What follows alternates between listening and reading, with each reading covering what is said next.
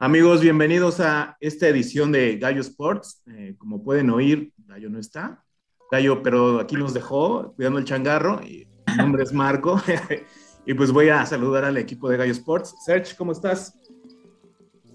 Hola, ¿cómo están? Bien, gracias. Nat, ¿cómo estás? Ya, ¿qué tal amigos? Gracias por aguantarnos tantos episodios. pues bueno, Nat, eh, presento a nuestros invitados nuevamente. Ah, sí.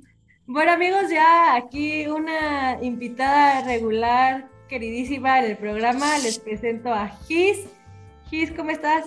Hola amigos, súper bien. ¿Qué onda? Me duele todo, pero estoy bien. sí. Y este, bueno, Gis nos trajo a este un invitado muy especial. Álvaro este, estuvo, ha sido un atleta de pentatlón deportista de pentatlón durante muchos años y justo acaba de entrar a su, este, bueno, salir de su ciclo olímpico en Tokio 2020. Este, muchas gracias por aceptar nuestra humilde invitación y qué bueno que te diste el tiempo de acompañarnos, Álvaro. ¿Cómo estás? Hola, este, no, muchas gracias a ustedes por la invitación, antes que nada, y a Gisela, pues, por, por decirme, ya que ya la conozco desde prácticamente desde que éramos pues ahora sí que morrillos, ¿no? Y este, y pues bueno, un gusto por esta entrevista, por este espacio y, pues nada. Sí, ya, perfecto Álvaro. Bueno, entonces no sé, ¿quién quiera empezar con las preguntas? Quizás que empiece Álvaro por presentarse propiamente, ¿no? Formalmente, ah, ¿no? Sí, yo. sí claro. Estaría bueno. ¿Quieren que me presente ya bien como tal? Sí, ah, sí, sí, claro. Este, bueno, yo me llamo, mi nombre completo es Álvaro Sandoval Aguilar. Este, eh, soy atleta de alto rendimiento en la disciplina de pentatlón moderno. Eh, soy atleta activo todavía. Eh, este, también tengo una licenciatura en deporte. Este, actualmente, pues bueno, quiero seguir estudiando. Ese es otro de mis metas que tengo en un futuro una maestría, no sé, todavía estoy en eso. Pero bueno, este es otra de mis metas. Eh, estoy casado, tengo cuatro años de casado, próximamente cinco el siguiente año, en abril. Eh, tengo 30 años y pues bueno, me gusta, me gustaría después de retirarme del deporte, pues me gustaría dejar así que un legado en el deporte y cómo no seguir como, como entrenador o, o simplemente si en algún futuro llegara a pasar, si Dios quiere, como dirigente, ¿no? Eh, y poder hacer cosas positivas para el deporte, que me, que me encanta a mí el deporte.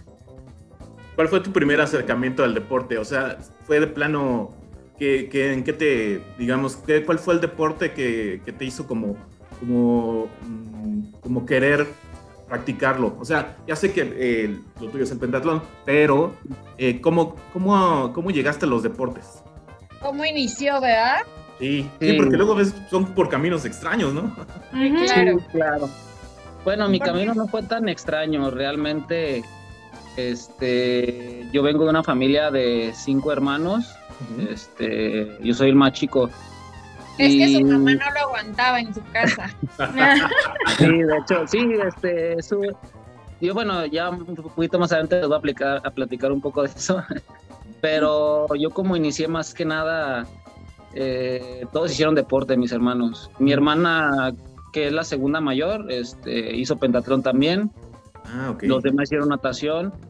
Y pues prácticamente yo desde que mi mamá estaba embarazada de mí, pues estaba en las competencias con mis hermanos y pues más que nada mis papás nos ayudaron a, a fomentar mucho eso del deporte, pues simplemente para alejarnos de los malos vicios, ¿no? Este, de las malas amistades, y pues obviamente para mantenernos ocupados porque pues éramos bastantes y, y pues ahora sí que pues mi mamá pues aguantar cinco, como dice Gisela, ¿no? Para, para no tenernos ahí todo el día en la casa. Había que cansarlos a los cinco, imagínate. Sí, claro, ¿no? Y bueno, más que eso, pues yo también como fui el último y estoy un poco separado de mis hermanos en cuestión de edad.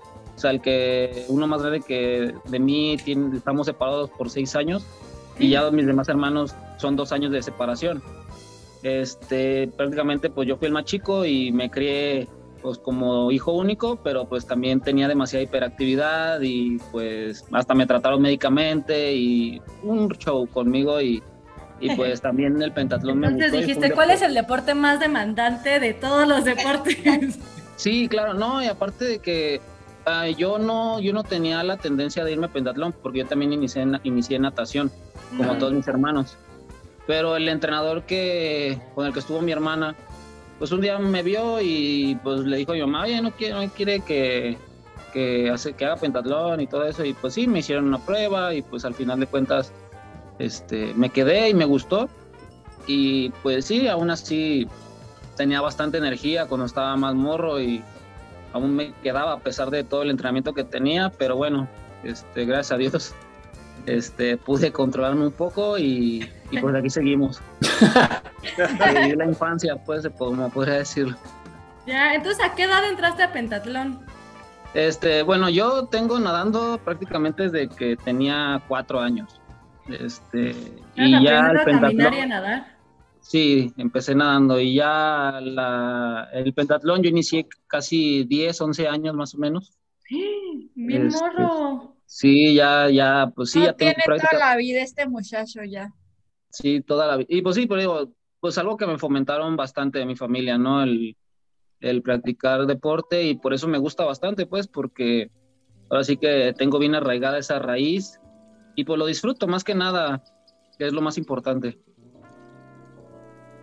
Ya, qué interesante. Entonces, este, bueno, igual lo que le pregunté a Gis, o sea, de las cinco pruebas que son, ¿Cuál es en la que, cuál es tu favorita? bueno, obviamente el transcurso de los años va, va cambiando la perspectiva de uno, ¿no? De referente a las disciplinas como la vamos, este, las vamos desarrollando. Eh, anteriormente era la carrera. Cuando yo inicié me gustaba mucho correr porque pues era muy bueno corriendo. Y lo digo porque... ladrón este niño. No, no, no. O sea, la cartera y ya no, ya no la recupero. No, lo veías, es que no, no lo veías, pues corría fabuloso. No sé, ahorita hace mucho que no lo veo competir, pues. No, sí, este, todavía de hecho, pues me consideran, pues, una persona que corre fuerte, pero si bien, pues, obviamente el deporte va evolucionando y, las generaciones que van saliendo, pues, van saliendo corredores muy fuertes. Y también no es lo mismo tener 20 años que 30 años, ¿verdad? Y pues la, la, este, ahora sí que la madurez deportiva te va, que te va, que vas adquiriendo, te va dando cierta ventaja con los que vienen más jóvenes. Este, pero también, pues el alto rendimiento todos sabemos que no es salubre, ¿verdad?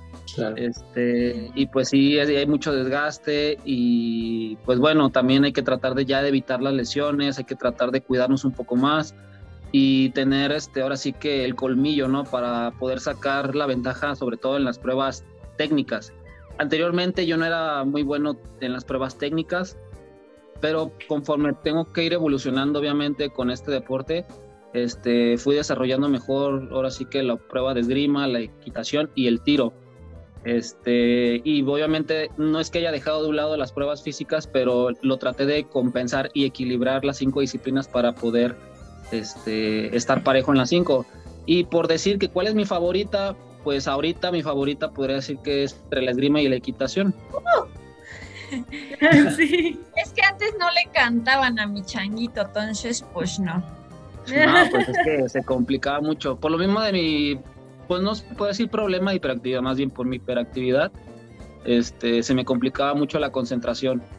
Y pues sí, era un poco malillo al principio en esa, en esa parte de las pruebas técnicas por mi, pues ahora sí que mi déficit de atención. Pero bueno, eso se fue. Obviamente me costó mucho trabajo, eh, me costó mucho trabajo, perdón, valga la redundancia, trabajarlo. Este, pero bueno, al final, pues ahora sí que todo el esfuerzo se compensa, ¿no? Ya, y yo tengo una pregunta, o sea, ¿qué te hizo seguir tanto tiempo en petatlón? Más porque es un deporte, pues, de altísimo rendimiento, también mucho esfuerzo, resistencia y resistencia mental y de lidiar con la frustración, o sea, porque pues tú has visto, muchos pues lo dejan, se salen, van a la universidad, pero pues tú sí, o sea, seguiste la universidad, sigues estudiando y sigues en el deporte, o sea, ¿por qué te quedaste cuando tal vez era más fácil salirse? Sí, claro. bueno, sobre todo, este, yo he tenido varias crisis, ¿no? De, de, querer dejarlo, obviamente, como todos los atletas. Yo pienso que la historia de los atletas en México es muy parecida, la gran mayoría, este, pero sí tenemos ciertas crisis en algunos puntos de nuestra carrera deportiva de querer dejarlo, de querer tirar la toalla, pero como que la como que hay algo siempre, ¿no? Que te impulsa. Yo pienso que es muy importante el apoyo familiar. Este, si no hay un apoyo familiar, este, que te ayude a impulsarte, eh, tanto, bueno, este, en el caso de mis papás, que siempre estuvieron ahí, gracias a Dios nunca me faltó nada. Y mis hermanos, pues bien si no se involucraban tanto, pero pues siempre una, una palabra de aliento. Y cuando me casé, pues me casé con una mujer pues, maravillosa realmente que me apoya en el, al 100%. Ella tu también fan número uno. Sí, de hecho sí. Este, ella también estudió licenciatura en deporte. Este, ella jugó fútbol, ella jugó rugby y pues entiende, ¿no? Y obviamente eh, yo pienso que esa es la parte que me hace mantenerme firme en esta en lo que es, es para, para seguir pues en el deporte y no dejarme caer y no retirarme. Vaya, es mucho, es como también aparte de compromiso, mucho amor al deporte, ¿no? Es como, eh, sí, mucho amor al deporte, apoyo y compromiso, ¿no? Sí, este, el compromiso yo pienso que todos lo tenemos, eh, nada más hay que saberlo desarrollar, este, saberlo ahora sí que impulsar. Es, es, un, es, un, es un conjunto de, pues, de los tres, ¿no? Del compromiso, del apoyo ahora sí que pues del aguantar, ¿no? Este, ahora sí que no nomás pues este, ¿cómo se dice? Pues las desgracias deportivas, sino que también a veces hay desgracias este eh, federación o simplemente por otro tipo de situaciones pues que son un poco más delicadas. Eh, pero al final de cuentas uno tiene que saberlas vivir. Yo sí, anteriormente yo no pensaba como ahorita, pero anteriormente yo decía es que ¿por qué me pasa esto a mí? O me frustraba y me quedaba con eso, pero no, ahora simplemente es nada más hacer, mi trabajo y dejar que las cosas fluyan. Y obviamente si va a pasar algo bueno, va a tener que pasarlo, si no va a pasar, pues ni modo, seguimos intentándolo. Y también yo lo veo en la parte que un poco dijiste, como mencionabas al principio, o sea, de que qué legado dejas y más a las nuevas generaciones. O sea, de que cómo les vas a enseñar, o sea, a aguantar adversidades a las nuevas generaciones de pentatletas o de esgrimista, pues si tú no aguantaste, o sea, y si tú te quedas o te vas, pues vas a ser un ejemplo y la gente se va a referir a ti. Bueno, yo así lo veo tal vez en mi vida diaria y así, pues sí, les tenemos que, pues sí, aguantar para las nuevas generaciones, si no, si no, ¿qué va a tener de ejemplo? Claro que sí, este, de hecho, bueno, yo me considero un atleta que no uso mucho las redes sociales. Yo por lo general no, no soy muy conocido y no es por criticar ¿no? a otros atletas, la verdad, pues cada atleta se desenvuelve como quiere y de diferente forma, pero en lo personal yo como me desenvuelvo es por medio del ejemplo.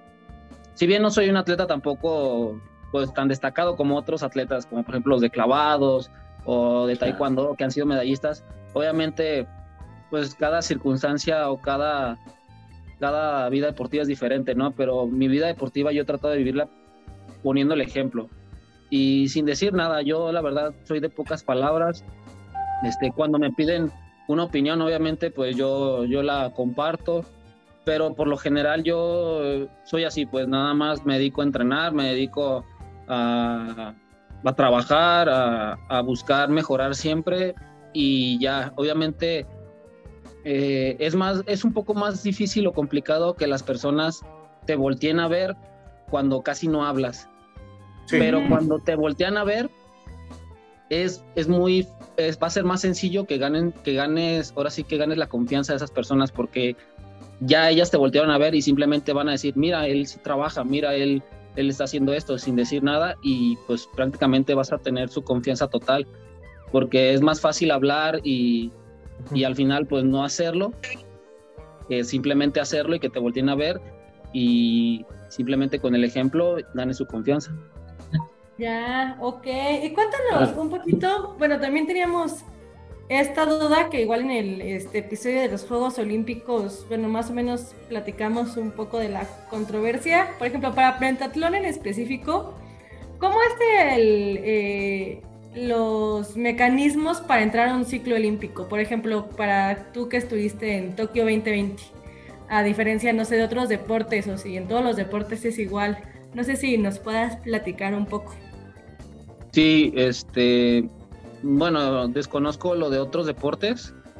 Sé que tienen pues diferentes tipos de, clasificación cada, cada disciplina. en cuestión de pentatlón, eh, en Juegos Olímpicos solamente pueden participar 36 atletas, 36 hombres y 36 mujeres. En total son 72. Eh, las plazas se reparten por medio... ¿36 de todo el mundo o de México? No, de todo el mundo. Ah, o sea, wow. Está súper peleado entonces. Sí, es. No, es, es todo un rollo eso. Sí, la verdad es algo. Sí, es algo complicado, la verdad. Este. Obviamente, pues ese es el sueño de, por eso es el sueño de todos, ¿no? Porque en todas las disciplinas es muy reducido el grupo que va a Juegos Olímpicos en todas las disciplinas, no nomás en pentatlón. Y es por eso que pues es el sueño, ¿no? De participar, pues, de ir a competir. Yo lo digo así, pues, porque participar es ahí nomás, pero ahora sí que la idea es ir a competir. Eh, pero en el caso de Pentatlón te mencionaba el proceso de, clasificación es que primero se reparten las plazas por continentes. Por ejemplo, América le dan cinco plazas directas en Juegos Panamericanos. Ahí es donde se consiguen las cinco plazas. Eh, los asiáticos también les dan cinco plazas. A los europeos les dan ocho plazas. Este, a ellos les dan más porque el nivel de Europa es un poco más fuerte. De hecho, de ahí viene casi todo el nivel. La mayoría de los campeones mundiales, de Copas del Mundo, Juegos Olímpicos vienen de ahí. Este, de, de dónde más le, me falta? De África dan una sola plaza porque ahí el único país fuerte es eh, Egipto. De ahí en más está Sudáfrica, este, no recuerdo cuál otro país, países de, África que la verdad pues no, no tienen mucho desarrollo en cuestión de pentatlón. Este, y de Oceanía, pues creo que ahí Australia lo juntan con el asiático, porque también Oceanía, creo que nada más Australia y Nueva Zelanda tienen este pentatlón y ellos los juntan con, con Asia. Este, de ahí ya que se reparten todos los, todas las plazas por continentes, posteriormente se dan plazas directas por campeonato mundial y por una final de copas en año olímpico. El campeonato mundial reparte tres plazas, que son los tres primeros lugares del campeonato mundial, y en la final de copas, que van los 36 mejores del ranking del año, solamente se reparte al primer lugar. Y de ahí ya este, se, se dan todas esas plazas y todas las sobrantes se van a ranking a ranking, este, se reparten en el año olímpico hay seis competencias, que son las cuatro copas del mundo, más el campeonato mundial, más la final de copas. Son seis competencias importantes porque aparte hay abiertos. Hay abierto de Polonia, el abierto de Hungría, el abierto de, pues no sé, por decir, hay varios abiertos pues. Creo que son tres abiertos que también dan este no dan boletos, sino dan puntos para ranking. Puntos para ranking, ¿no? Exacto. Exactamente, puntos para ah. ranking. Este, obviamente, pues tenemos que ir a la gran mayoría de las competencias para poder tener la mayor puntuación posible. Por decirte así, este ciclo nada más había 11 plazas para todo el mundo en, por ranking. Y, este, y esas 11 plazas obviamente tú tenías que conseguirla por medio de las competencias. Tenías que ir el que a la primera copa, a la segunda copa, a la tercera copa. independientemente del país, o sea... Sí, independientemente del país. Ahorita te voy a explicar otra cosa también relevante. Este... Ya después, este, yo peleé esa plaza por ranking porque yo en Juegos Panamericanos no participé. Este, una competencia anterior yo me lastimé un isquiotibial, tuve un pequeño desgarre y ya no pude terminar la competencia y quedé fuera de selección. Este, yo no estuve en Juegos Panamericanos, yo no pude conseguir mi plaza por Panamericano, así es que yo la tuve que conseguir por medio de ranking. Yo, este, si bien tenemos alrededor de seis competencias importantes y otras tres que se consideran competencias de clasificación B, que si bien dan puntos, pero no dan tantos, porque no van, por así que no van todo el mundo, simplemente son como competencias regionales. Obviamente la invitación es abierta a todo el mundo, pero por lo mismo que no da tantos puntos, pues no van muchos. Así es que a los que se enfocan más son a los, a los campeonatos, a los Copas del Mundo, al Campeonato Mundial y a la final de Copas, que fue a las competencias a las que yo fui. Ahora, para poder sumar los puntos, no necesitas ir a todas las competencias. Solamente la Unión Internacional toma en cuenta las tres mejores competencias de, de ahora sí que del año. Del año. y de esas tres competencias es como sacan el ranking olímpico y es como asignan las plazas. Obviamente, si te va mejor, tú tienes esas seis competencias, como quien dice, tienes seis tiros y de esos seis tiros tienes que tener tres aciertos. Así es que, pues, es complicado aún así, pues, por decirlo. Es muy complicado porque, pues, es llegar y ser constante. A mí lo que me ayudó para clasificar fue mi constancia en todas las competencias. En todas las competencias, a excepción de una, pasé a todas las finales y en la final, si bien no hice un extraordinario papel, pero me mantuve en un buen papel. Y eso fue lo que me ayudó a tener así que una constancia para poder mantenerme eh, dentro del rango de plazas para poder a Juegos Olímpicos.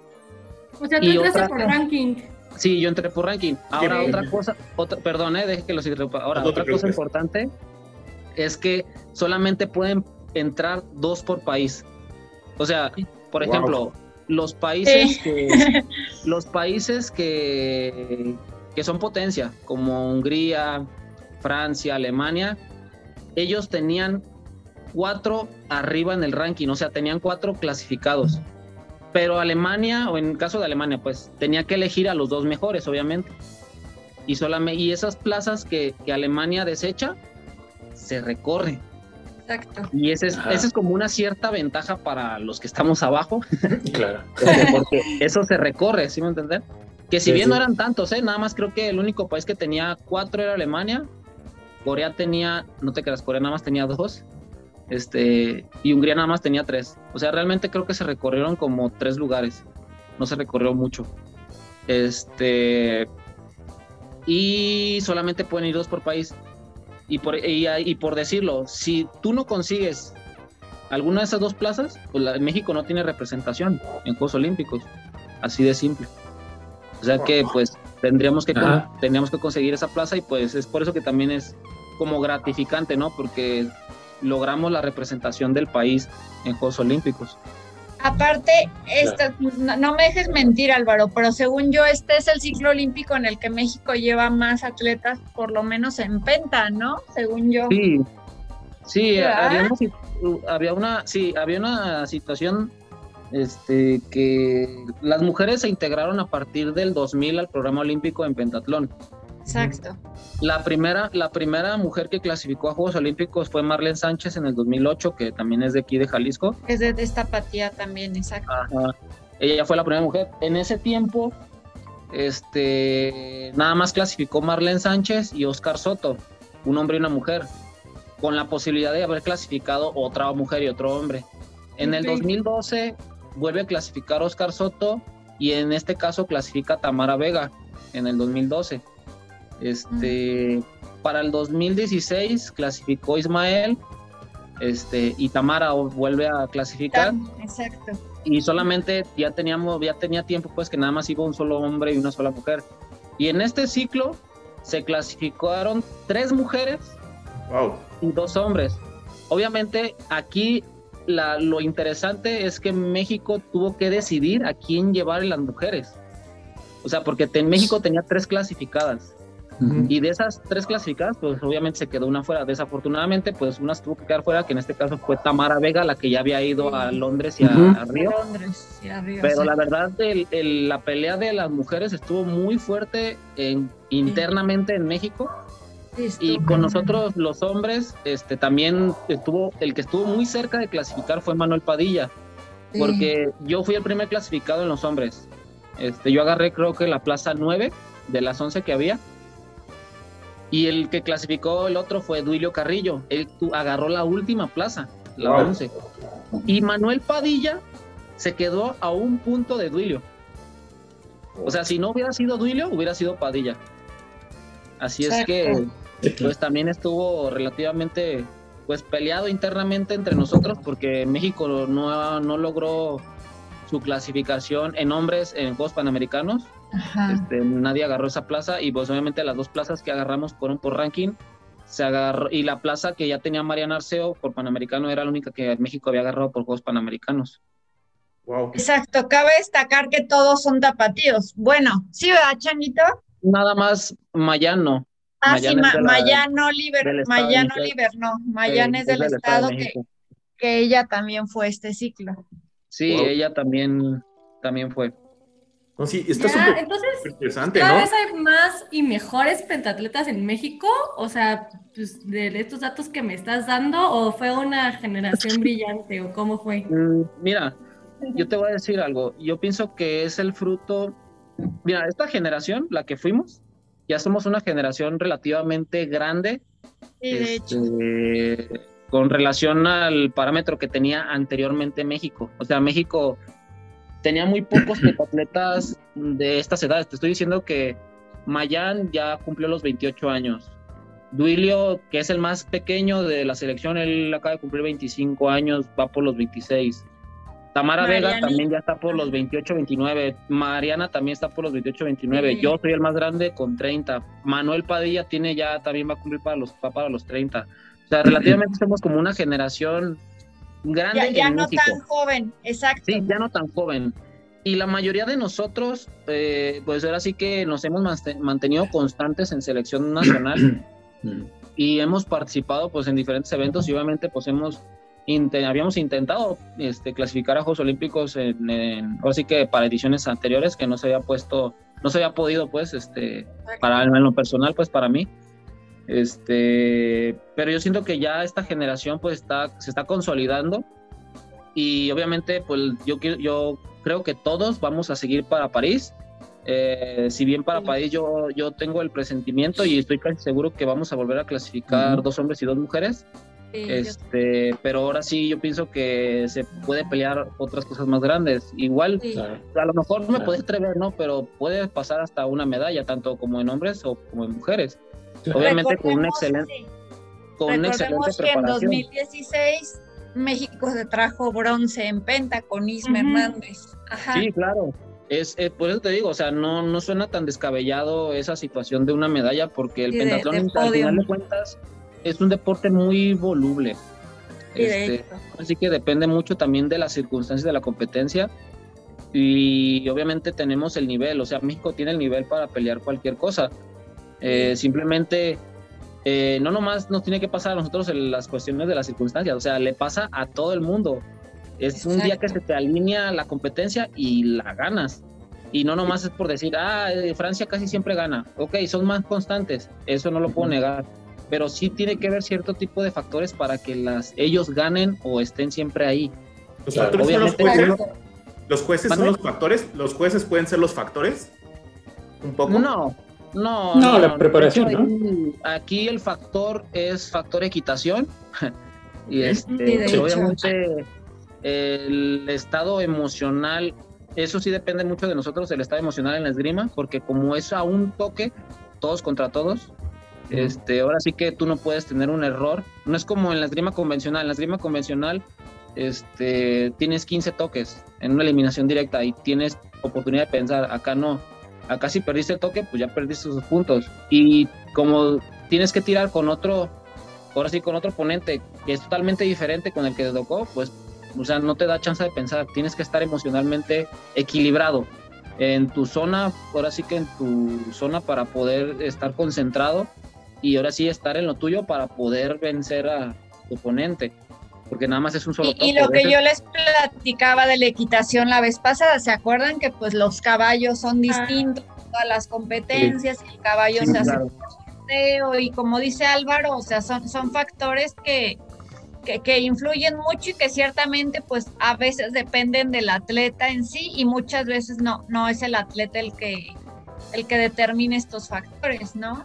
Claro, este, porque la equitación es sorteado, o sea, eso es de ley, no podemos llevar nuestro caballo, este, es la regla del pentatlón y te dan 20 minutos para conocerlo antes de salir a la pista de competencia. te dan cinco saltos nada más y pues bueno, te puede tocar un excelente caballo, pero hay veces que te toca un excelente caballo y simplemente porque pues el ambiente de la gente o el, los obstáculos no le gustan o ese, o ese día no fue su día, Sí. porque pues es un animal al final de cuentas, Sí. es como nosotros pues que a veces poder- nos salen las cosas de, de perlas, ¿no? Pero hay veces que no nos sale nada y lo mismo es una es un caballo, es un animal, este y no le sale nada tampoco y pues bueno, así pasa.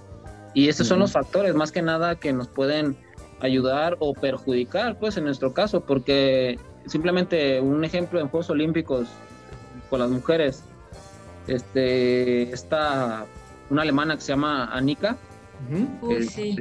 iba en primer lugar por mucho. Ella en la esgrima hasta rompió récord olímpico, sí. este, y pues nadó, creo que nadó uno de sus mejores tiempos, iba en primer lugar por bastante, Sí. llega a la equitación y el caballo nomás no le quiso saltar. Y de ahí perdió la medalla. Sí, sí. Y no fue culpa de ella, simplemente porque el caballo no se sentía cómodo, no le gustó y, ¡pam! Y ella monta Se bien. rehusó O a saltar y ella monta bien. Exacto, Anika es una de las, yo creo que de las mejores a nivel mundial. Ajá. y ella pues prácticamente con esa prueba pues se fue al último lugar y se le fue su medalla porque también es una de las mejores corredoras. De hecho, Exacto. esta competencia hizo la esgrima de su vida porque una de las pruebas que ella no se, que se le complica es la esgrima. Pero imagínense, hizo la competencia de su vida en esgrima, Sí. rompe récord olímpico. Rompe récord de- olímpico, exacto, de esgrima, de asaltos. y llega ahora sí que sus pruebas fuertes y en sus pruebas fuertes, bueno, su prueba fuerte que era una de las pruebas en la equitación, pues perdió Bye. la medalla.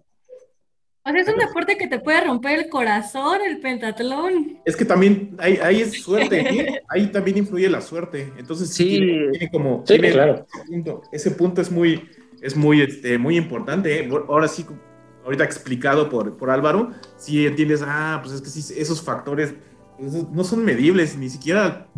¿Cómo vas a saber que el caballo tiene pánico escénico? O No, ni predecibles o... Sí, no, no, no, o, o- o sencillamente lo que dijo Álvaro, ¿no? A lo mejor al caballo no le gustó el ruido de las, de las gradas o la pista que le tocó o el O clima. el clima. El jinete le cayó mal desde que lo vio subirse a él y ya valió, Sí. ¿no? O sea, Sí. en serio son, son factores que, que no están dentro de, de tu poder controlarlos de cierta forma. Hay, bueno, aquí hay una cosa que he trabajado bastante, que si bien en Juegos Olímpicos no me funcionó muy bien, pero bueno, este, pues sí, en la mayoría del año yo monté muy bien, o sea, tuve buenas puntuaciones. De hecho, Juegos Olímpicos yo creo que fue la competencia que, la única que no, no monté bien, pero en las Copas del Mundo, el Campeonato Mundial, estuve montando excelente. Y de hecho, sí. Y yo pienso que los entrenamientos en cuestión de un pentatleta, más que saltar alto, llegar al- a los entrenamientos y buscar altura, es buscar mucho la sensibilidad con el caballo. Si nosotros este, entrenamos esa parte, eh, sobre todo el manejo del bocado, el manejo de la mano, ahora sí la sensibilidad que tiene con tu pierna, este, el hecho de controlar o dejar lo que vaya. O sea, yo pienso que es muy importante porque si tú sabes relajar un caballo previo a una pista, este, es más probable que te pueda responder. Este, yo pienso que el tema sensibilidad es muy importante en pentatlón. Al menos es lo que yo trabajé en las diferentes competencias y sí me funcionó. Si bien no es la clave, pero es un punto que, que me ayudó a, a tener unas buenas pistas. Este, pero bueno, hay caballos que de plano, pues no. Aunque hagas eso, pues no te va a funcionar. Simplemente tienes que buscar otras soluciones. Eh, ese es el como. Eso es lo que tenemos que desarrollar los pentatletas. Eh, no nomás en equitación, en todos los deportes. Eh, des- eh, soluciones en un instante, rápido. Si no lo solucionas en el momento, pues se te puede ir la competencia. Y sobre todo esto que decías del esgrima, ¿no? Que es así al toque. O sea, Sí. Sí, ya es Sí, es, rapidísimo. sí, es un solo toque, es a un minuto. O sea, tienes un minuto para pensar, para poder sacar el toque. este podrá ser no muy cansado físicamente, que también es, bueno, sí, sí se cansa uno físicamente, pero yo pienso que te cansas más de la cabeza. Mentalmente. Yo prácticamente salgo agotado, o sea, agotado, pero no físicamente, sino mentalmente. Mentalmente. Es, es como jugar una partida de ajedrez para mí. O sea, O sea, pero es uno tras otro, o sea, es todos contra todos, uno tras otro. Eh, sí, o sea, te- tú- son Sí. varias pistas, varias pistas, y tú te subes, te llaman a la pista A, y ya de la A haces tus tus combates, son, son binomios, son parejas. Y, y ya tú haces tus dos combates en una pista y luego te pasas a la B, y luego haces otros dos combates en la B, y luego a la C, y así te vas sucesivamente hasta completar los 35 toques. Y este, y obviamente, si ganas el toque, te suman tus 7 puntos. Si pierdes el toque, si bien no te descuentan, pero no ganas puntos. Así es que pues aquí el chiste es ir ganando la mayor cantidad de toques para que te vayan sumando puntos. Dale, y tampoco dejar que te distraigan los puntajes de otros o si Claro, ya. Claro. Sí, porque pues ahí en la competencia pues suele pasar de que te pone la pantalla a un lado, quién va primero, quién va segundo, y pues ahí sí, Sí, está, literal. Sí. sí está complicado este, que tú estés viendo la pantalla y te estés distrayendo, no, simplemente, digo, a mí me ha pasado, sí he visto la pantalla, yo soy consciente y lo, lo reconozco de que sí me distraigo cuando estoy desesperado, ¿no? Pero la, yo pienso que el trabajo mental es muy importante en el pentatlón. Este, cuando uno está concentrado, te pueden fluir las, pueden fluir las cosas, te pueden salir, pero también uno tiene que ser consciente de que pues no te pueden salir. Y pues obviamente eso no te va, no te va a definir si eres bueno o malo, porque sabemos que el pentatlón es así. Las circunstancias que te dan, obviamente uno busca ser constante en todas las competencias. Es lo que yo he tratado de trabajar este, este último ciclo, la constancia en los resultados. Si bien no siempre mantenerme en los primeros, pero estar ahí.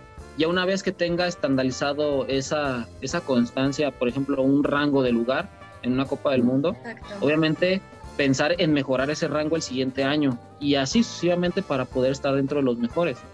Este, yo pienso seguir este ciclo este, y pues ese es mi método de trabajo ahorita el que estoy utilizando, el tener ese, esos- ese tipo de rangos y obviamente ya sé más o menos dónde estoy parado para posteriormente este, ir mejorando. Ok. Ahorita, por ejemplo, ya tienen fechas para empezar otra vez competencias, Changuito, o todavía no hay nada por pandemia. Este, no, sí, no hay fechas como tal, Ajá. porque no es el Congreso ni el Congreso de la Federación ni el de la Unión. Sí, claro. Hay rumores, hay rumores todavía que el los nacionales ya que van a empezar a bueno, mediados de noviembre.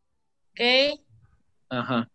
Este, obviamente, pues son, me imagino que van a ser igual, tres nacionales, y de ahí van a sacar, no sé si cuatro, ocho, no sé cómo lo vaya a definir la federación. Sí. Eso ya depende de la federación. Y la unión, escuché un rumor que como van a cambiar un poco el formato del tiro Ok. carrera.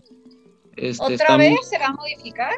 Sí, por, por el tema de para que no lo saquen del programa olímpico, pues tiene que haber modificaciones. Eso pasa Sí. en todos los deportes. Bueno, en la mayoría. Ajá, A ver, cuéntanos eso, ¿cómo que para que no lo saquen o de qué a qué lo van a modificar? Pues simplemente modifican para que sea un poco más atractivo y reducir el tiempo. Porque si Mm. bien pentatlón pues, son cinco horas de... Anteriormente, pues era un... Bueno, te estoy hablando de hace 30, 40 años que era una prueba por día, ¿no? Este, y luego posteriormente se hizo que este en dos días y luego posteriormente todo en un día, como es ahorita pero era todo el día. Y ahorita ya está reducido a cinco horas. O sea, las cinco disciplinas en cinco horas. Y ahorita quieren reducirlo a 90 minutos. No sé cómo vaya a ser, la verdad desconozco, no les puedo explicar Sí, no. bien porque todavía no estoy muy enterado de este nuevo Exacto. formato. Este, la verdad les echaría mentiras, pero esa es la idea de la unión. Que Suena muy sea- feo esto. Sea, como triatlón pruebas- o qué? No sé cómo le van a hacer, la verdad desconozco. No. Pero sí Está, que está de locos, ¿no? Sí, 90 minutos, las cinco disciplinas. Este, obviamente lo hacen por temas de marketing, por temas Sí, de claro. este, temas de pues para que se haga más atractivo hacia la gente, que sea más entendido. Sí, claro. Y por eso, o sea, y yo pienso que, bueno, toda, yo tengo entendido que muchas de las disciplinas es lo que hacen, pues modifican reglamentos, modifican un poco para que no lo saquen del programa olímpico. Y es lo que está haciendo ahorita la Unión. Y, posteriormente, venía con esto de que este anteriormente las, las Copas del Mundo pero por lo menos el cambio de formato creo que ahora van a empezar hasta abril. Ok. Entonces, ¿todavía te nos avienta ciclo para Londres, Changuito? Sí, para París sí me aviento. para, París, para París, perdona. Para París. Sí, sí me aviento otro porque pues prácticamente ya son pues, menos de tres años, yo creo que ya. Sí, exacto. Este, y va a ser pesado, claro, este soy consciente de que todo puede pasar, pero pues lo voy a volver a intentar. Obviamente, pues me quedé un poco con la espinita de Tokio, que yo esperaba un mejor resultado de mí. Eh, pues te digo, yo me preparé fuerte, sentí que iba muy bien, pero bueno, digo, al final la emoción o la circunstancia, o lo que quieran, como les sea, o sea, no hay pretexto pues, pero pues no salió como yo quería. Pero bueno, al final tengo esa pequeña espina. Si la logro sacar, bueno, y si no, pues no, al menos no me quedé frustrado. Claro. no, no, pero no, digo, aún, aún en ese contexto. Lograste lo que muchos, lograste lo que muchos, ir a, ir a un ciclo olímpico y aparte entraste en un ranking padre de ciclo olímpico. O sea, el lugar en el que quedaste en Tokio, Álvaro, la verdad es que pues no cualquiera, me explico. Para empezar, la clasificación, hablaba con, con, los chicos de Gallo Sports en, en otro episodio, el, el, mero hecho de clasificar está bien cañón, ¿no? Sí, sí, la verdad sí está bien cañón, pero pues obviamente uno como atleta, o yo pienso que es la naturaleza, ¿no? De, las, de los humanos, que siempre queremos más.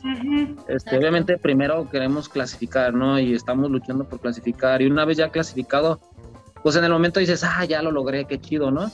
Pero ya cuando dices, pues que es que ya tengo la oportunidad de poder hacer algo, pues algo muy perro, ¿no? Y, de dejar pues, historia o de... Claro, y, como que en ese momento cuando tú tienes la clasificación, pues como que vuelves a agarrar el 20 y dices, no manches, es que tanto trabajo como para nada más llegar y a ver qué pasa, no, o sea, tienes que Y tienes que ir por hacer todo. Algo, algo, bien, exacto. Sí, claro, o sea, tienes que irlo por todo. Y yo pienso que esa es la experiencia que me dejó, pues siempre tienes que ir por todo y, y obviamente tienes que evolucionar, reinventarte y, y, ir por más siempre. Ya, oye Álvaro, y también queríamos un poco que nos platicaras, bueno, de la parte como este, de la Villa Olímpica y de Tokio 2020, o sea, ¿cómo fue con el tema de COVID? O sea, antes de irte estuviste en una burbuja, allá adentro, ¿qué tan frecuente eran las pruebas de COVID? O sea, después de la competencia, ¿cómo, cómo se dio ese tema?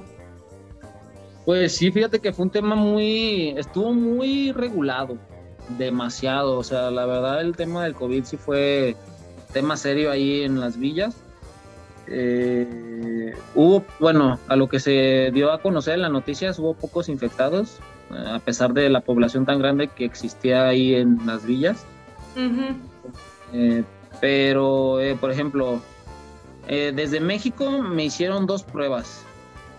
Me hicieron una 72 horas antes y otra 24 horas antes de volar. Este, pero para eso antes tenía que descargar dos aplicaciones que eran del gobierno de allá de Japón donde tenía que estar registrando mis síntomas 15 días antes de viajar. Fiebre, tos y etcétera, ¿no? Tenías que poner todos tus síntomas. Y este y otra aplicación que era como monitoreo, pero esa aplicación era más que nada para utilizarse allá en Japón. Este, la otra sí era como para estarme monitoreando yo pues, los síntomas, nada más. Si no teníamos este, el registro diario de en esa aplicación, pues simplemente no te dejaban volar. Este, este, ya después de eso, pues fui al CENAR. En el CENAR eh, llegó el laboratorio como asignado por el COI o por la organización y ya te hicieron la prueba de, se te hace la prueba de 72 horas y la prueba de 24 antes de viajar. Estuve en el CENAR prácticamente pues esos tres días. Este, ya después viajamos.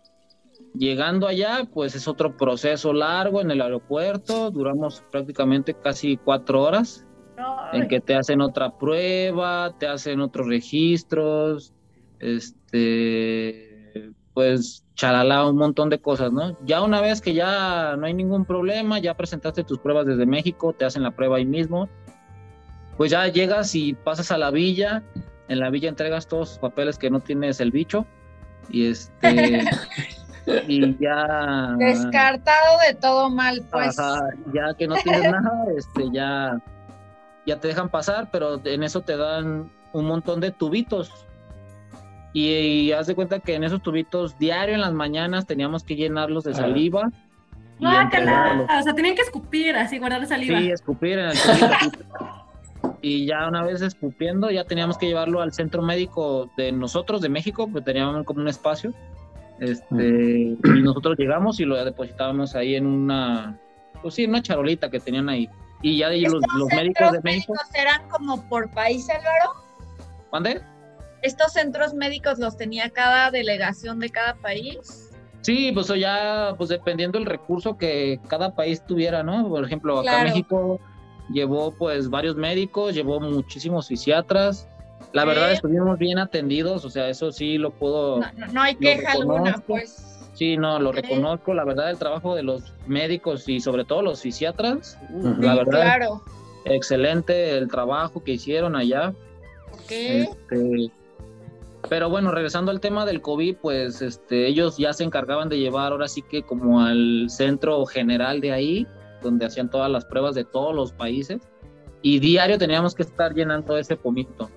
Ya la ventaja de ese pomito es que ya nada más ellos te remitían una carta para poder salir del país, o sea, ya no te metían el hisopo ni nada. ya nada más ellos te uh, decían la carta de que no tuviste COVID durante toda la semana y ya podías viajar de regreso a México. Ah.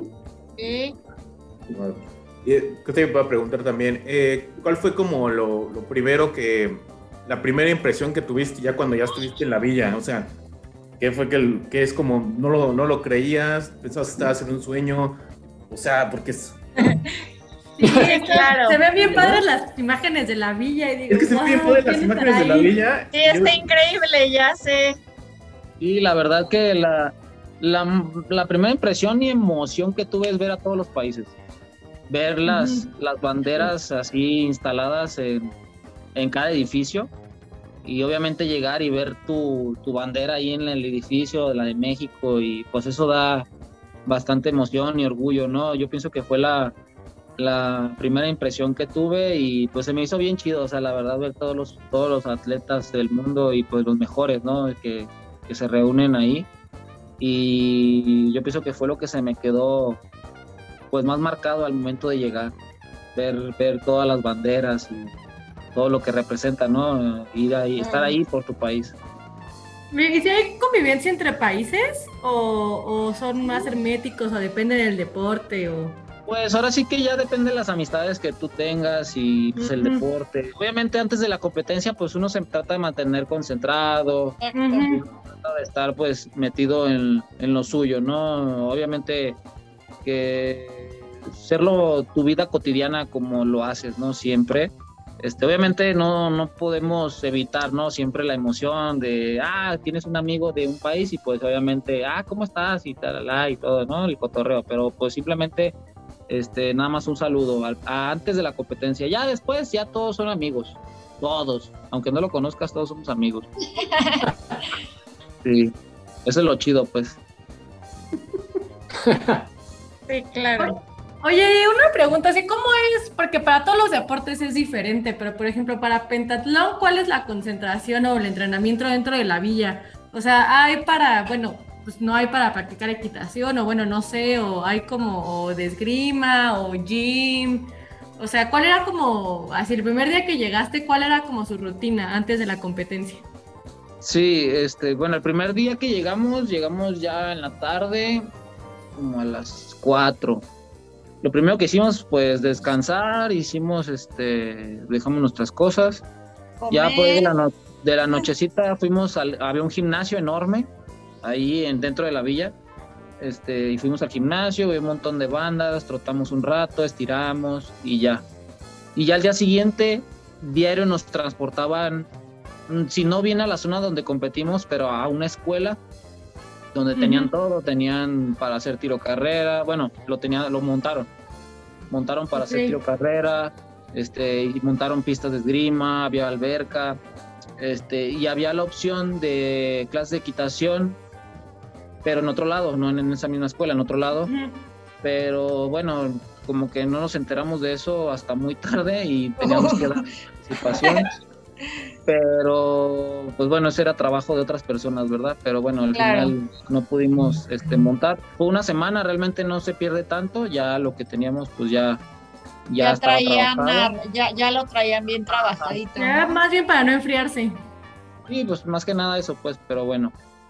Y pues bueno, ahí en la escuela estuvimos toda la semana entrenando. Diario nos llevaban de la villa salían camiones y este y era de la villa a la escuela, de la escuela a la villa, nada más, porque no podíamos salir de la villa, obviamente, y pues era como que muy controlado. Era tan controlado que, por ejemplo, a las puertas de los camiones les ponían, cuando se cerraban las puertas, les ponían como un parche a la puerta, para que cuando tú llegaras a la villa o llegaras a la escuela, no se viera roto ese parche, porque si ven roto ese parche, pues van a decir, ah, se salieron antes de llegar como para que dijeras al, chofer, oye, ¿me das chance de ir a la tiendita? No, pues no. o sea, El parche no, podía estar roto, pues, porque si los cuestionaban si, si veían ese parche roto. Wow. Este, Serge, ¿tienes alguna pregunta? No, pero bueno, primero que nada, felicidades Álvaro por todo eso. Gracias. Que sí, tuviste una gran participación en los Juegos Olímpicos. Y mi pregunta sí sería respecto a eso, ¿tú cuál crees que sea lo que le hace falta a México? Porque me queda claro que hay un gran nivel para pentatlón moderno aquí en el país. ¿Cuál crees que sea lo que está haciendo falta para estar, como dices tú, ya al nivel de lo que hacen países como Francia, por ejemplo? ¿Qué es ese pequeño paso que quizás haga falta aquí en México? O en tu opinión, por supuesto. Sí, sí, claro. Mira, yo la verdad yo no entendía este, del por qué mucha gente decía que, estábamos atrasados 50 años en el deporte, ¿no? Ajá. Y yo creía que era por infraestructura o porque no teníamos dinero o muchas cosas, ¿no? Este, pues que conlleva, ¿no? Y sobre todo va por la parte económica, pero yo no voy más por el lado económico. Yo voy más por el lado de los entrenadores. No, yo sé que la responsabilidad no va totalmente a los entrenadores porque pues los entrenadores hacen lo que pueden, y ahora sí que, que hacen su trabajo como pueden, ¿no? Y con lo que pueden, ¿verdad? también, exacto. Pero yo, por ejemplo, eh, no voy a decir nombres ni nada, pero yo viajé sin entrenador a Juegos Olímpicos. O sea, viajaron dos entrenadores. Viajó el entrenador de Mariana Arceo y de Mayana Oliver. Obviamente, ellas por el, por el nivel que presentaban ellas, tenían más posibilidades de tener un mejor resultado que nosotros los hombres. Pero pues estamos hablando de Juegos Olímpicos y obviamente tenía la posibilidad de llevar más entrenadores. Y pues bueno, al final no sé por qué mm, no se dio y no, no, llevaron ni el entrenador de Duilio ni al mío. Y prácticamente pues no es lo mismo. Si bien sí nos apoyaron, o sea, nos apoyaron el entrenador de, de Mariana y el entrenador de, de Mayan, no es lo mismo trabajar con quien estás acostumbrado a trabajar. Claro, no es lo mismo. Y sobre todo en la parte de esgrima. Exacto. Ahora, ¿a qué voy con la parte de por qué estamos atrasados 50 años? Porque yo siento que así como un atleta agarra la experiencia para competir y va, cada competencia tiene que ir adquiriendo un conocimiento, lo mismo pasa para, con los entrenadores. ¿sí?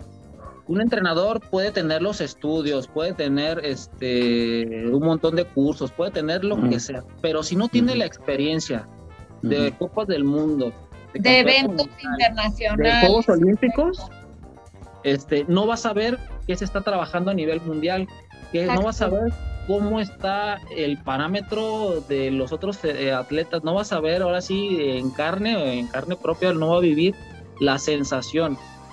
A lo que voy es de que yo estaba, yo viajé, yo viajé dos copas del mundo nada más con un entrenador mío que fue de esgrima, Omar, de hecho Gis la conoce, lo conoce. Este, y la verdad yo esas competencias fueron como fundamentales para que yo estuviera dentro de Juegos Olímpicos, esas dos. ¿Sí?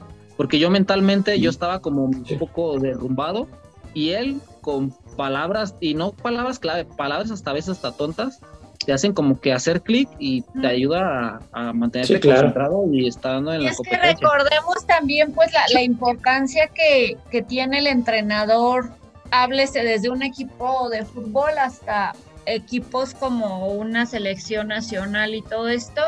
Y lo que dice Álvaro, ¿no? A veces es una cosa súper fundamental y bien clave para también el, el, buen desarrollo o el buen desempeño más bien del atleta en ciertas competencias.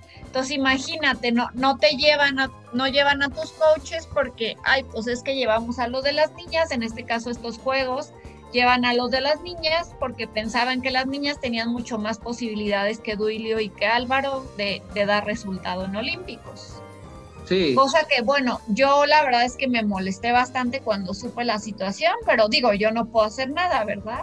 No, pero aquí la cosa es que, vuelvo a lo que decía de mi entrenador, él, él tiene muchas ganas, ¿no? O sea, él, él con esas dos copas del mundo adquirió mucha experiencia y él vio más o menos cómo, cómo estaba el parámetro en el mundo. Incluso cómo, cómo llegarle directamente a sus, a sus atletas, ¿sabes? Porque no es lo mismo, como dice Álvaro, a nivel América, por ejemplo, que ya a nivel mundo, que te topas pues con todo, ¿no?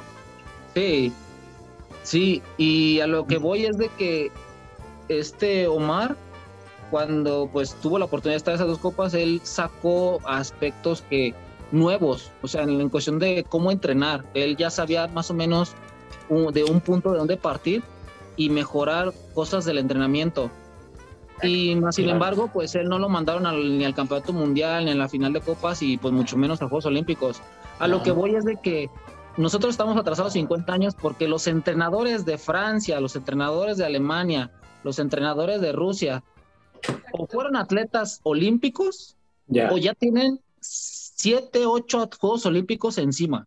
Claro. O sea, tú vas sumando cada ciclo olímpico cuatro años, ¿cuántos años son? Sí, sí. Exacto. O sea, yo eso es lo que sí. Décadas. por qué, de por qué estamos atrasados. Yo pienso que eso es lo que nos hace falta. De que realmente los entrenadores son punto clave para el desarrollo de un atleta, porque sí, o sea, todo se enfoca hacia el atleta, ¿no? De que la experiencia hacia el atleta, de que el dinero hacia el atleta, de que el apoyo hacia el atleta, pero nadie se enfoca en los entrenadores. ¿En dónde los entrenadores son la base fundamental. Exacto. Los entrenadores son la base fundamental para el desarrollo del, deporte en México y sin embargo, pues nadie habla de ellos. Si se fijan, es, nulo lo que hablan de ellos. Es nulo el, apoyo a la capacitación y sobre todo a mandar a los eventos. Francia llevaba un entrenador por atleta. Es más, llevaba más entrenadores que atletas. Llevaba más entrenadores que atletas. Sí, sí, sí, te creo. Wow. Así es que ese y es curioso que sí, que digas eso, porque justo eso nos dijo cuando le preguntamos al esgrimista Eric Trujillo, saludos, nos dijo lo mismo, es que nadie habla de los entrenadores en México.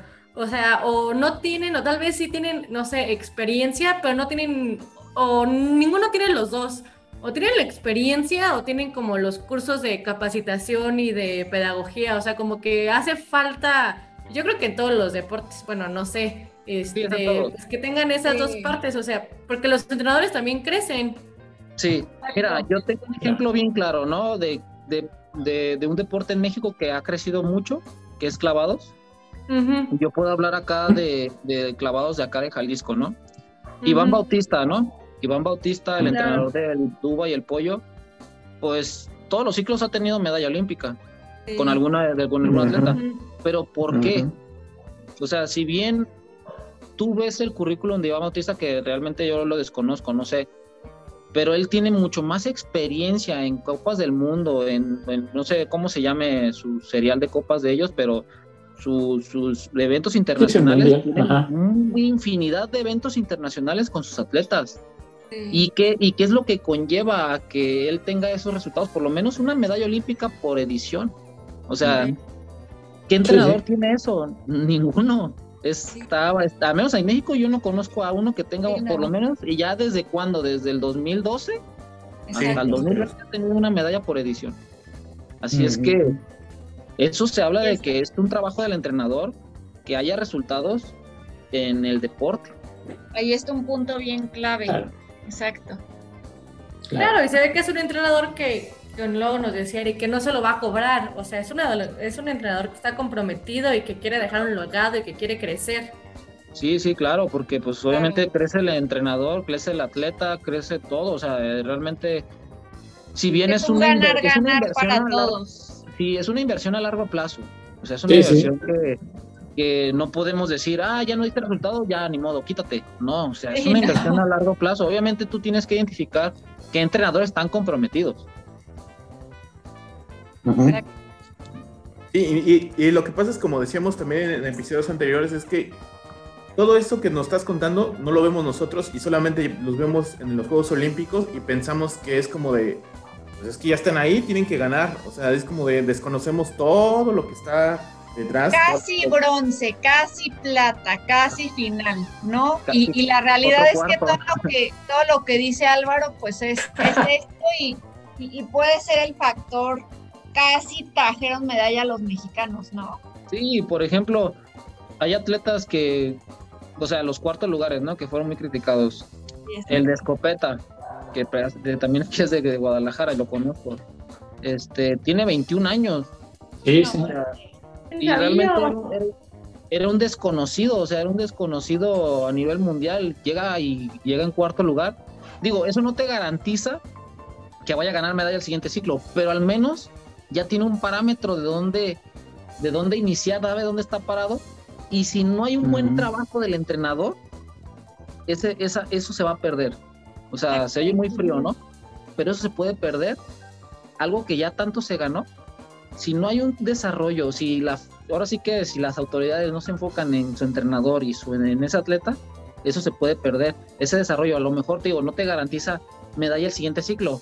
A lo mejor te va a garantizar medalla dentro de dos ciclos, pero vas a tener una medalla al final de cuentas, que es lo que se tiene que lograr y si tiene una medalla al siguiente ciclo y puede tener otra medalla al siguiente y puede ser campeón mundial, o sea, no nomás pensar en Juegos Olímpicos, también puede ser campeón mundial, puede ser campeón de diferentes ediciones de Copas del Mundo. No, y, es que recordemos también ya tener un cuarto lugar a nivel olímpico, no estamos hablando de, ay, quedé en, en cualquier posición, ¿sabes? O sea, es todo un trabajo que hay detrás y, y fácil no, no está.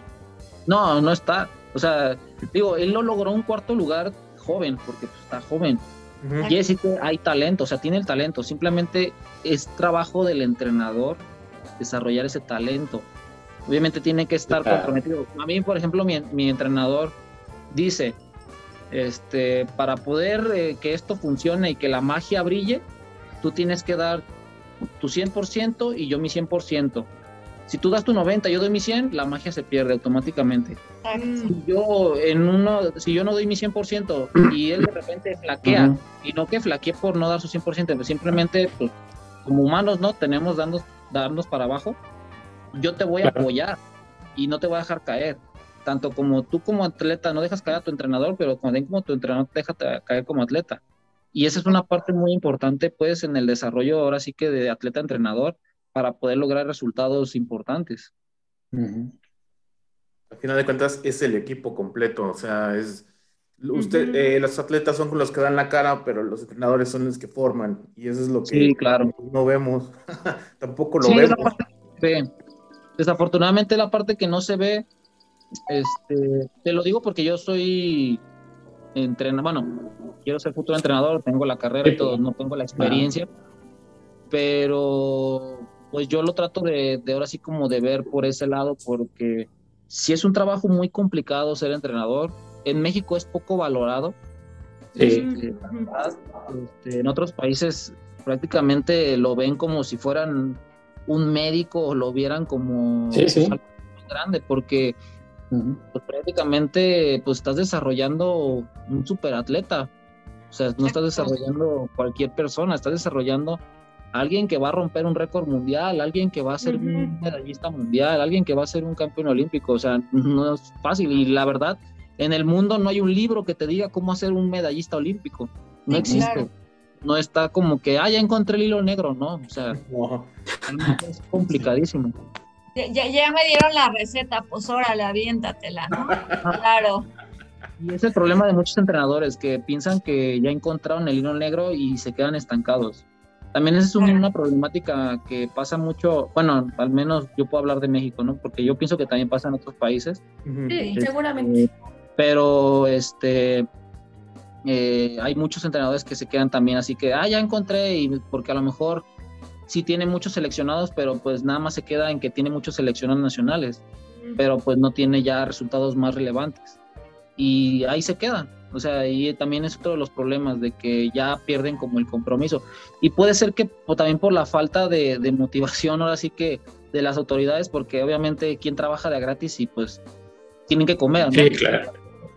Y comer y también pues se puede perder el interés por ese lado. Ese es un punto, ¿no? De pues, si no hay dinero, pues tengo que sobrevivir, ¿no? De algún modo. de alguna otra forma. Claro, y también se entiende ese lado, ¿no? De, de que porque muchos entrenadores también desertan pues de esta de, sí, pues sí. se prefieren ir a un colegio que, que paga más y, que estar como entrenador de alto rendimiento. Exacto. Ya, pues sí, pues también tienen que cuidar también ellos, ay, pues su propia salud mental, o sea, pues me van a pagar más y me voy a sentir mejor y me van a valorar más, es que sí es cierto. Entonces eso que dijiste que son como médicos, no lo había puesto a pensar, pero sí, los entrenadores son, pues sí, o sea, son los que hacen a los que van a ir a los libros de historia.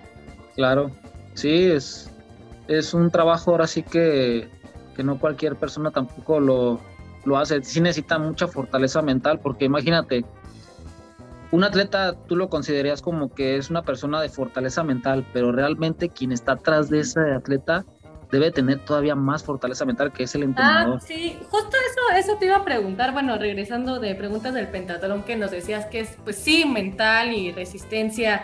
Les iba a preguntar, pero creo que ya lo respondiste, de si tenían, pues, como ayuda psicológica o apoyo psicológico. Pero entonces es el entrenador el que hace eso o aparte tienen como ayuda. Mm, Mira, este, sí hay, sí hay psicólogos, sí hay psicólogos del deporte. Yo la verdad sí he trabajado con psicólogos de deporte y todo eso. Este, más sin embargo, para mí una buena psicología es llevarla al campo. O sea, no es como que vas tú a un consultorio y, ay, cuento mis problemas de que me siento así curando y que, ay, no, no, o sea, la psicología del deporte para mí se tiene que trabajar dentro del campo sí, en la presentarte, presentarte una situación en un entrenamiento en esgrima, una situación en el entrenamiento, una situación de competencia. Dentro de los entrenamientos y obviamente que esté presente el psicólogo o en este caso el entrenador si tiene algún conocimiento en psicología que te ayude a resolver una cierta circunstancia que se puede que se puede manifestar muy seguido en una competencia. Obviamente pues las competencias todas son totalmente diferentes, pero al menos te crea una cierta seguridad al momento de competir. este, yo pienso que esos son los factores que se pueden presentar en, la, en la, competencia, eh, reflejarlos dentro de, del entrenamiento. Obviamente eso se da mucho en la preparación especial, este, previo a las competencias. Obviamente en las preparaciones generales, cuando tú estás obviamente este, eh, teniendo tu, tu acondicionamiento físico como para poder regresar a, eventos, a competencias, perdón. Este, obviamente no se trabaja tanto eso porque también es bastante desgaste estar trabajando sobre presión, sobre presión, sobre presión. Obviamente se tiene que planificar eh, en ciertos puntos ese tipo de entrenamientos porque son muy delicados. Tocas partes muy sensibles de la cabeza donde si tú llegas a, también a calabacearla pues con el atleta de que le hasta una una inseguridad. En vez de ayudarle, le puedes generar una inseguridad. Pues son temas muy sensibles en cuestión de la psicología del deporte y más en el alto rendimiento. Sí, sí tienen que ser entrenamientos muy planificados, muy meticulosamente para poder que darle como en, no en el punto, pero darle ese tipo de, cierto tipo de confianza al atleta al momento de llegar, al menos que se sienta este, fuerte, que se sienta seguro. Ya, si la situación no sale en la competencia, pues bueno, ya ya no, no surgió, pero tenemos que estar buscando ir, y como te digo, ir innovando, ir siempre buscando y buscar como esa estabilidad, ¿no? Esa estabilidad eh, emocional y psicológica con cierto tipo de trabajos. Y obviamente no, no casarnos con un solo trabajo. Tenemos que ir buscando diferentes trabajos porque también el cerebro se adapta a, a cierto tipo de trabajos y si tú lo repites cada año, pues se va a adaptar. pero ya después no vas a evolucionar porque ahí te vas a quedar estancado. Necesitas este, seguir evolucionando ese tipo de, de, trabajos este, cada año y es por eso que te digo, el, el trabajo del entrenador es complicadísimo. Sí. Es, tiene muchas funciones. Pues bueno, ya nada, nos quedan cinco minutos. ¿Alguna otra pregunta, chicos? No, más que pregunta, yo me queda claro que vas a ser un muy buen entrenador y ojalá de verdad esa sea tu carrera cuando acabes tu plazo por el deporte. Sí. Sí, no, pues muchas gracias. Yo la verdad sí, sí deseo, pues digo, yo trato de vivir este, pues mi, mi, momento, ¿no? En lo que estoy viviendo. Si pienso un poco en el futuro, este, si quisiera ser entrenador, no sé qué me depara el destino, este, pero obviamente sí me quiero preparar pues para, para ese ámbito. No, sí, güey, y te está dejando muy buena experiencia esto, este ciclo olímpico, el que venga seguramente, y creo que sí tienes la mentalidad para ser un muy buen entrenador. Ojalá que sí sigas en eso. Sí, pues esperemos en Dios que sí. Y pues gracias por, por aceptar la invitación, Changuito. Sabes que se te quiere y que te admiro mucho y pues muchas gracias otra vez por, por aceptarnos la, la invitación. No, pues la verdad, gracias a ustedes. Digo, yo, como en todas las entrevistas lo digo, la verdad, los medios de comunicación siempre son importantes, ¿no? Para los atletas, porque ahora sí que es la difusión, es como la gente nos puede conocer mucho o poco, este, y la verdad es importante, pues, para que entiendan que, pues, existen más deportes y, y que son interesantes también. Sí, sí, sí. Claro, pues ese es uno de los propósitos, bueno, tal vez implícitos de este podcast es hay México no es fútbol. sí, todos sabemos, ¿no? Yo pienso que la mayoría de Sudamérica, ¿no? De América Latina y en todo el mundo, ¿eh? También, pero pues bueno, es, es, ahora sí que es un deporte espectáculo que vende bastante. Tenemos que entenderlo, pero también la gente pues tiene que tener un poco más de cultura deportiva. Y de, de, abrirse el panorama que precisamente no todo es el fútbol, ¿no? Sí, claro, claro que sí. Sí, o sea, hay deportes realmente emocionantes, o sea, como la esgrima, el tiro con arco, o sea, también es espectáculo, o sea, también este, claro. es muy emocionante, sí, nos, sí, somos muy fans. Pues agradecerte, Álvaro, o sea, muchas felicidades, este, vamos a, este, esperamos, ojalá sí se haga lo de París 2024. Creo que yo me quedo con que pues hasta ahora hemos sido la delegación que más pentatletas ha llevado, creo que es un gran indicador y espero que de aquí en adelante pues, siga siendo así, que siga llevando los cuatro atletas México. Sí, yo también espero mucho, la verdad, este, a pesar de que nosotros ya somos una generación grande, eh, de seguro vienen generaciones fuertes y, va a seguir viendo pentatletas es el chiste, ¿no? Que, que, haya como, como quien esté ahí atrás de ustedes, porque si son solamente ustedes, pues ya se quedó ahí. No, sí hay más pentatletas, gracias a Dios, este, hay más, hay más y este, la idea del, de dejar un legado es que esas generaciones que vienen atrás sean mejor que tú. Sí, claro. Y este, yo espero que así sea. Bueno, muchas gracias a todos amigos, este, pues este fue capítulo 40 de, de Gallo Sports. Ah, le mandamos un saludo, le mandamos un saludo desde aquí al Gallo, que donde quiera que esté, donde quiera que nos ah, pueda escuchar. Exacto. Eh, esperemos que sí nos hayas, que sí nos vaya a escuchar, ¿eh? Pese, a su ausencia física hoy. Pero bueno, este, no, queda más que despedirnos. Este, nos vemos, Serge, nos vemos, Nat. Nos vemos y gracias, nos vemos. gracias, Por, compartir. Gracias, chicos. Gracias. gracias. Buenas noches. Gracias, que tengan bonita noche. Bye a todos. Bye.